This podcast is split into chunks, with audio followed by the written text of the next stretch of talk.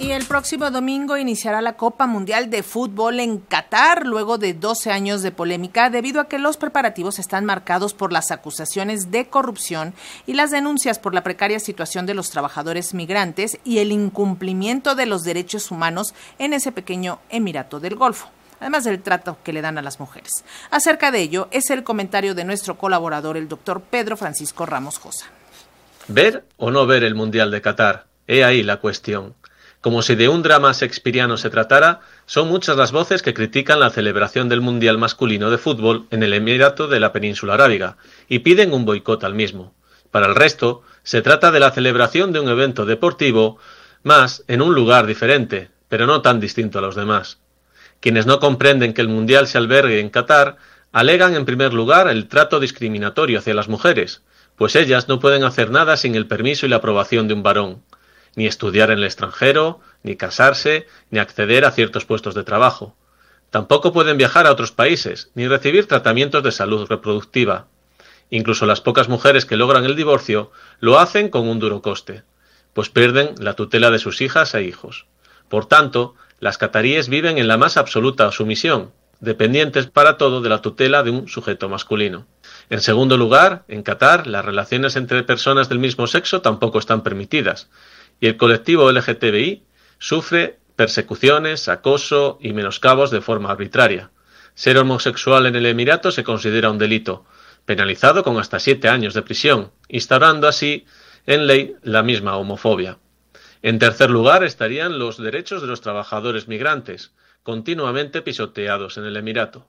De hecho, basado en la kafala, el sistema laboral predominante, como en el resto del Golfo Pérsico, mantiene a los trabajadores legalmente vinculados a sus empresas o empresarios.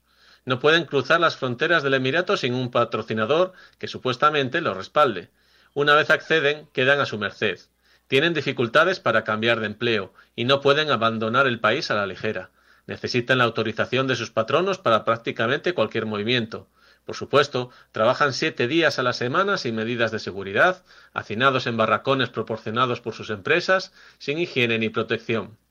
En febrero de 2021, el periódico The Guardian informó de que 6.500 trabajadores migrantes de India, Pakistán, Nepal, Bangladesh y Sri Lanka habían muerto en el país entre 2010 y 2020. Los expertos en derechos humanos afirman que muchos de ellos trabajaban específicamente por la Copa del Mundo. Por último, habría que citar la censura instaurada por las autoridades cataríes, pues la legislación es tremendamente abusiva en este sentido y no hay escrúpulos a la hora de perseguir cualquier postura crítica. Entre otras medidas destacan las detenciones y los ensañamientos perpetrados contra periodistas y activistas por los derechos humanos que operan en Qatar. Aun así, nada impedirá que la máxima competición del fútbol mundial se celebre allí. Máxime si tenemos en cuenta que sus autoridades han gastado más de 200.000 millones de dólares. La mayoría de ese gasto está asociado a inversiones en infraestructuras dentro del programa de modernización denominado Qatar National Vision 2030. Hasta ahora, los mundiales más caros habían sido el de Brasil de 2014 y el de Rusia de 2018, ambos con un coste menor a los 15.000 millones. Nos encontramos, por tanto, ante la nueva geopolítica del deporte. El pasado mundial se celebró en Rusia, los Juegos Olímpicos de Invierno en China, sin contar con los nuevos circuitos de Fórmula 1 y motociclismo que nos hablan de un mundo más diverso y complejo, donde las consideraciones morales dejan paso a la presión del poder, tal vez como siempre ha sido. Desde España, para Radio Educación México, les ha hablado Pero Francisco Ramos Josa.